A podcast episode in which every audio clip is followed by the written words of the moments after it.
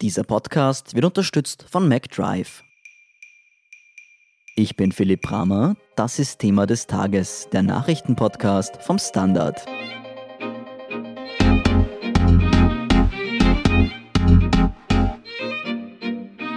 Löschen Sie eigentlich Ihre SMS- und WhatsApp-Nachrichten? Bundeskanzler Sebastian Kurz tut das regelmäßig. Das wissen wir von seinen Aussagen im Ibiza-Untersuchungsausschuss. Aber darf er das überhaupt? Und wo ist bei einem Politiker die Grenze zwischen privat und öffentlich zu ziehen?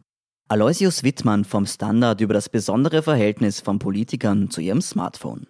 Luis, im Ibiza-Untersuchungsausschuss wurde Bundeskanzler Sebastian Kurz ja zu seiner Kommunikation mit Strache gefragt.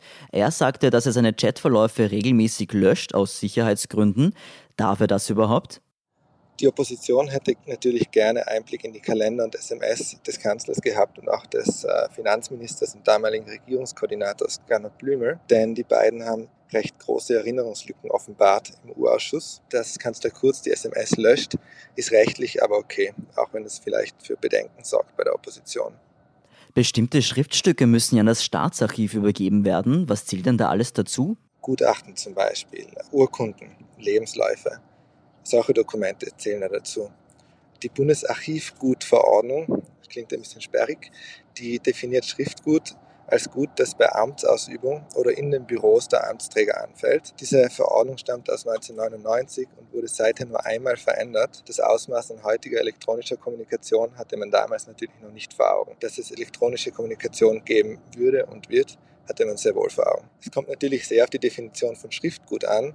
SMS sind aber eher Aufzeichnungen oder Notizen und haben oft mehr mit privaten mündlichen Gesprächen im Gang zu tun, als mit solchen Dokumenten, die ins Archiv gehören. Und wenn diese Dokumente im Staatsarchiv sind, was passiert denn dort damit? Wer hat darauf Zugriff?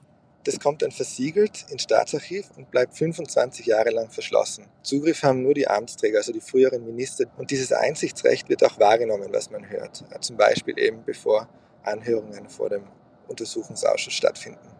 Die vielen politischen Enthüllungen in letzter Zeit sind ja oft auf SMS-Nachrichten von Politikern zurückzuführen. Wie kommt man denn eigentlich an diese Nachrichten? eine Nachricht hat mindestens einen Sender und mindestens einen Empfänger. Das heißt, wenn einer sie löscht, hat der andere sie womöglich noch. Und es gibt auch Leute, die einen guten Grund haben oder vielleicht einen nicht so guten Grund, sondern einen niederen Grund, das weiß man nicht. Es gibt auch Leute, die solche Nachrichten leaken. Kann man eigentlich dazu gezwungen werden, Passwörter zu verraten? Zum Beispiel, wenn bei einer Hausdurchsuchung ein Computer beschlagnahmt wird? Nein, das, das geht nicht. Kurze technische Frage. Wenn man seine Daten jetzt löscht, zum Beispiel am Handy, sind sie dann wirklich weg oder kann man sie wiederherstellen? Also ich bin jetzt nicht der größte Technikexperte, aber es ist selbst mir schon gelungen, Nachrichten oder Dokumente oder Mails wiederherzustellen. Backups oder auch andere Programme helfen ganz gut dabei, Nachrichten und Daten zu rekonstruieren. Das dürfte wohl bei Nachrichten, um die es im U-Ausschuss geht, mitunter auch möglich sein. Kann man sich die Chatverläufe jetzt zum Beispiel im Urschuss nicht von den Mobilfunkern holen oder zum Beispiel von Facebook, wo ja WhatsApp dazu gehört? Ähm, sofern die Anbieter überhaupt selbst Zugriff haben, müssen sie auch nur dann damit herausrücken, wenn es einen dringenden Tatbestand gibt. Also der Wunsch der Opposition im Urschuss wird sicherlich nicht dafür ausreichend sein, dass Mobilfunkanbieter ihre Nachricht preisgeben. Finanzminister Gernot Blümel sagte ja im U-Ausschuss, dass er sich gar nicht sicher sei, ob er zur genannten Zeit einen Laptop besessen hat. Jetzt gibt es aber viele Fotos, die Blümel mit Laptop zeigen. Kann er sich da einfach so aus der Affäre ziehen? Das ist ein interessanter Punkt. Also zuerst einmal muss man schon vorsichtig sein, weil zum Beispiel ein Insta-Post, der ihn mit Laptop zeigt, das kann genauso gut gestellt sein. Das beweist natürlich nichts. Aber wir nehmen gerade diesen Podcast mit dem Handy auf. Ich sitze im Fernbus und das Ganze wäre wesentlich einfacher, wenn ich einen Laptop mit Headset hätte. Das heißt, es ist schon glaubwürdig, dass er größtenteils mit Handy gearbeitet hat, wie er gesagt hat. Er meinte ja, das sei effizienter. Aber es ist nicht ganz glaubwürdig, dass er ohne Laptop auskam. Sebastian Kurz sagt ja, dass in seinem Handy auch private Nachrichten und Notizen gespeichert waren. Wo ist denn bei einem Regierungschef und anderen Politikern eigentlich die Grenze zwischen privat und beruflich zu ziehen? Darf man da eigentlich noch einen privaten, sagen wir, Gmail-Account haben? Da gab es ja auch diese Debatte in den USA rund um die ehemalige Präsidentschaftskandidatin Hillary Clinton, die einen privaten E-Mail-Account hatte. Natürlich ist mit der Digitalisierung die Grenze zwischen privatem Verkehr und amtlichem Verkehr irgendwo eingerissen. Beides passiert teilweise auf denselben Devices, auf denselben Handys, auf denselben Laptops. und die sollten auch anders sein. Also es wäre schon ein bisschen viel verlangt, wenn man immer zwei Handys haben müsste und nach strengen Kriterien entscheiden müsste, welche Nachricht auf dem einen, welche Nachricht auf dem anderen versendet wird. Gleichzeitig, wie man sieht, bringt das Ganze natürlich auch gewisse Probleme, weil gewisser amtlicher Verkehr natürlich relevant ist und womöglich, je nachdem natürlich, wie man Schriftgut definiert, äh, auch archiviert werden muss.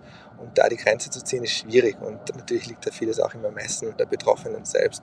Was ist denn eigentlich deine persönliche Meinung? Brauchen wir ein neues Bundesarchivgesetz, das ans digitale Zeitalter angepasst ist? Also es wäre schon gut, wenn das Bundesarchivgesetz up-to-date ist. Also man sollte schon immer wissen, was ein Schriftgut ist und was ins Archiv gehört und was nicht. Auch um solche Fragestellungen zu klären, wie wir sie gerade haben vom Urausschuss. Auf der anderen Seite glaube ich schon, dass die Einschätzung von Experten, wonach SMS eher in den Bereich mündliches Gespräch, Smalltalk, Notizen fallen, dass das plausibel ist. Also man muss auch Regierungsmitgliedern schon auch den Raum lassen, sich privat zu unterreden. Und es, sollte nicht immer alles archiviert, dokumentiert und überwacht werden in der Hinsicht. Ist, glaube ich, eine recht schwierige Aufgabe, aber vermutlich lösbar. Danke, Aloysius Wittmann, für diese Einschätzung und gute Fahrt noch. Dankeschön. Wir sind gleich zurück.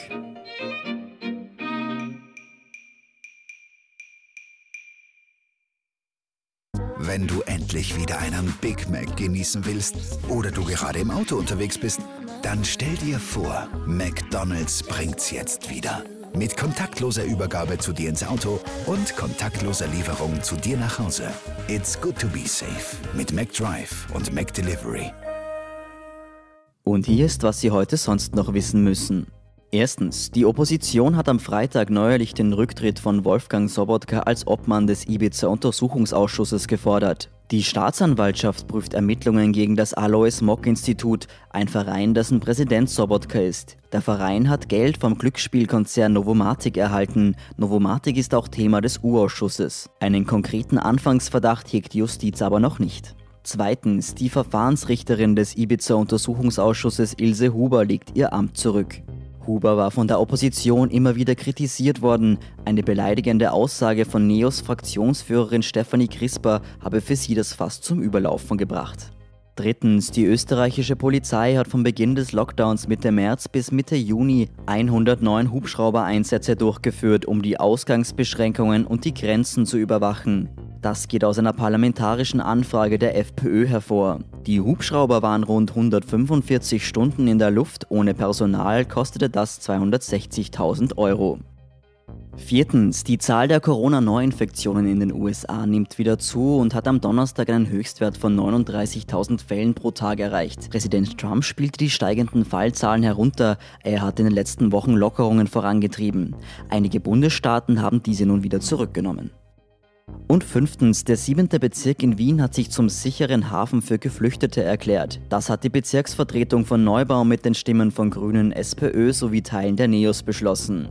Der Bezirk Neubau bekennt sich dazu, sich für sichere Fluchtwege und die schnelle und unkomplizierte Unterbringung von Flüchtlingen einzusetzen. Mehr dazu und die aktuellsten Informationen zum weiteren Weltgeschehen liefert Ihnen wie immer der Standard.at. Um keine Folge von Thema des Tages zu verpassen, abonnieren Sie uns bei Apple Podcasts oder Spotify. Unterstützen können Sie uns mit einer 5-Sterne-Bewertung und vor allem indem Sie für den Standard zahlen. Alle Infos dazu finden Sie auf abo.derstandard.at und dst.at supporter. Vielen Dank für Ihre Unterstützung. Ich bin Philipp Rammer, Baba und bis zum nächsten Mal.